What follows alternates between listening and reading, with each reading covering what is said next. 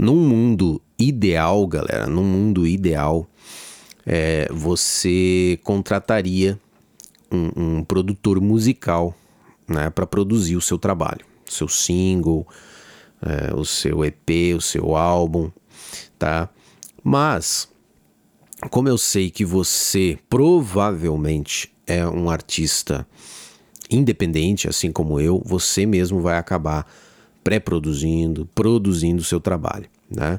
Então, é, eu vou falar aqui um pouquinho sobre conceito artístico, sobre estilo, conceitos técnicos, né, que você deve começar a pensar nesse momento já de pré-produção, tá?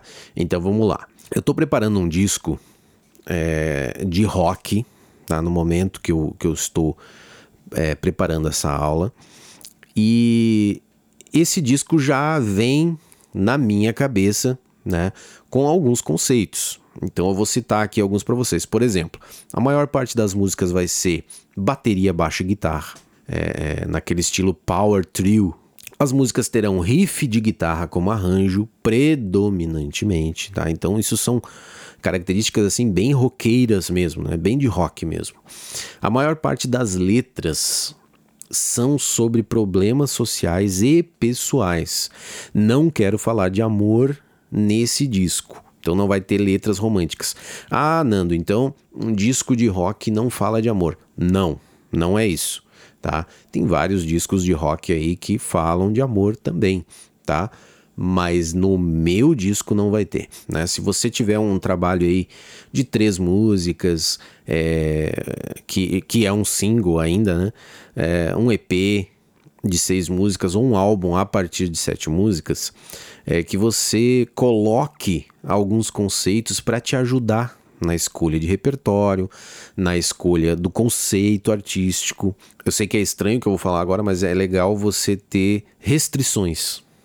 É legal você colocar algumas regras no trabalho para que você tenha um norte porque muitas vezes você não sabe se aquela música vai entrar ou não, você lembra do conceito e, e você decide já na hora, é, não, essa música aqui não vai entrar nesse trabalho, né? Então isso pode ajudar. Mas eu poderia é, é, colocar um conceito artístico barra técnico é, nesse disco, como por exemplo gravar ele ao vivo no estúdio, para que a gravação tivesse aquela energia de banda, né?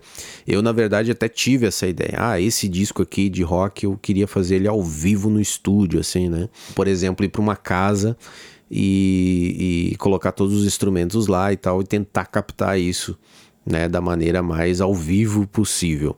Só que é, eu não tenho time para isso no momento, né? Porque eu teria que ter a minha banda é, alugar um bom estúdio para ensaiar, né? depois alugar um bom estúdio para fazer essa captação ou equipamentos para fazer essa captação. No momento, é, eu não teria esse equipamento, né? porque no meu home studio aqui eu tenho só dois canais, então é, não tem como eu gravar mais do que dois simultaneamente, né? então uh, já começou a complicar. Então, gente, o conceito artístico técnico ele é muito interessante, mas que infelizmente é, eu já resolvi deixar de lado. Né? É, é eu prefiro fazer o trabalho do que estar tá empurrando com a barriga. Né?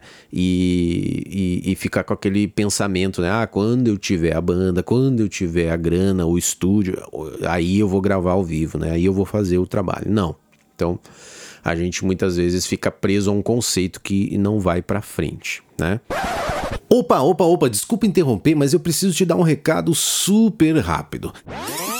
Essa aula está aqui no YouTube e nas demais plataformas gratuitamente. Pois é, ela faz parte do curso online Composição Radiofônica e eu disponibilizei gratuitamente para que você possa conhecer um pouco do meu trabalho. Se você se interessou e quiser ter acesso ao curso completo, aqui embaixo, na descrição desse podcast, tem um link para você saber mais sobre o composição radiofônica. Ou acesse nandoramos.com.br/barra composição, sem acento. Então, deixa eu dar outros exemplos para vocês de alguns conceitos que você pode ter no seu disco é, no seu trabalho. Então, por exemplo, assim, não usar reverb ou outro efeito, fazer uma, uma, uma sonoridade mais seca, né? Uh, usar reverb pra caramba, né? Ter aquela, aquela mixagem, né? Aquela, aquela sonoridade com bastante ambiência, né? O Coldplay é, um, é uma banda que, que as músicas deles têm bastante ambiência gravar com a banda tocando junto ao vivo no estúdio, como eu comentei, gravar tudo separado, overdubs que a gente chama, né? Então vai gravar tudo separado. É o que eu vou acabar fazendo, né? Porque é a minha realidade aqui de home studio. Gravar na garagem, gravar no quarto, gravar no porão pode ser um conceito, né? Ah, vai ser gravado é, é, tudo aqui no porão, da minha casa. É, gravar ao vivo com a participação do público é um conceito. Gravando o público cantando junto. Ter um som orgânico no disco. Né? Muita gente não entende isso, né? O som orgânico, né, gente, é assim o som da guitarra, o som do violão, o som do baixo, o som da bateria, né? Ou no extremo, usar sons eletrônicos e sintéticos. Então, ah, você não quer um som orgânico, você quer um som sintético, você quer sons eletrônicos, né? É, gravar um disco acústico é um conceito tá, de som que você pode ter. Agora eu vou falar alguns exemplos de, de conceitos artísticos que você pode pensar já na pré-produção aqui, é, que não são técnicos, tá? Então, por exemplo, assim, você vai lançar um trabalho que fala, daí agora já focando mais na letra, né? Sobre a infância, sobre a sua infância. Então todo álbum, todo EP vai contar sobre coisas que aconteceram na sua infância. Você pode também é, fazer um trabalho que fala sobre o momento atual político do Brasil. Você pode é, contar uma história durante o álbum, com início, meio e fim. Né? Isso é muito utilizado por bandas é, de rock progressivo, de metal progressivo. É, gravar um disco só de violão e voz, só de piano e voz. Isso pode ser um conceito também. Né? Ah, eu vou gravar aqui é, um trabalho só violão e voz. Um disco que não tem bateria, não tem bateria, somente percussão. Um disco em homenagem a tal compositor. E isso é muito interessante porque você não necessariamente precisa regravar músicas daquele compositor. Você pode se inspirar na sonoridade daquele compositor, né? nas letras que ele é, talvez iria compor e você está compondo. Pensar numa sonoridade dos anos 50. Eu vou gravar pensando na sonoridade dos anos 50, ou dos 70, ou do 80. Né? Isso também pode ser um conceito que você pode vir aí a, a, a, pensar. Gente, o seu álbum ou EP, tá? Ele pode ter estes conceitos artísticos e técnicos dos mais diversos. E isso é legal você pensar com carinho nesse conceito do disco, e isso vai te ajudar a tomar decisões importantes, como a escolha do repertório, escolha do produtor, que no caso aí pode ser você mesmo, né? É, é, e aí, nesse caso de você mesmo ser o produtor, o que, que você vai ter que fazer? Pesquisa, bastante pesquisa. Quais instrumentos utilizar, quais os timbres. Então, por exemplo, ah, eu quero gravar um disco como Led Zeppelin. Eu estou buscando a sonoridade do Led Zeppelin. Né? Como é que eram gravados os discos do Led Zeppelin? É, hoje em dia você encontra isso, tá? É, vou dizer para você que você encontra aí, dá uma, uma pesquisada no YouTube, no Google. Né? Então, por exemplo, ah, o Led Zeppelin gravava é, é ao vivo, né? Então, pelo menos assim, a bateria, o baixo, uma guitarra gravava-se ao vivo, tá? Então, aquela aquela sonoridade, né, veio é, de uma banda tocando ao vivo no estúdio.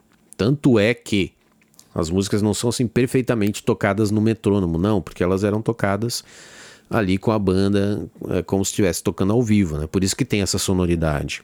É claro que se você estiver pensando num single, né? Ah, não, mas eu eu tenho poucas músicas, eu, eu recém estou aprendendo a compor e tal. Mas é, se você já tem uma música boa aí que você acha que é, ela merece ser gravada e lançada, é, você pode sim começar a pensar, principalmente nessa questão de timbre, de sonoridade. Ah, que sonoridade será que eu vou dar para ela e tal. Então, nesse momento de pré-produção, é o momento para você fazer experimentações, tá? É, será que essa música precisa de vários instrumentos? Será que ela pode ser é, executada só com violão e voz, só com piano e voz? Eu, inclusive, tenho uma, uma opinião que é assim: a música tem que funcionar com violão e voz. Ela já tem que funcionar, tá, gente? Claro, né? Tem algumas exceções, como por exemplo a música eletrônica, né? Daí não vai funcionar no violão e voz. Né? É, é, música para dançar, né? Tem que ter um beat, né? Tem que ter uma batida, né? Então esses conceitos todos você tem que pensar. O que eu acabei de falar, né? Ah, eu quero um disco dançante, né? Eu quero gravar um disco para as pessoas dançarem. Então o importante nesse disco é o beat, é o groove, né? Aquilo que vai fazer com que as pessoas dancem. Pense com carinho, pense nesses conceitos, que sonoridade que você quer, que vai valer muito a pena. Isso vai te ajudar a, a, a pré-produzir, a produzir, a mixar, a masterizar a sua música. Pode ter certeza disso. Composição radiofônica nandoramos.com.br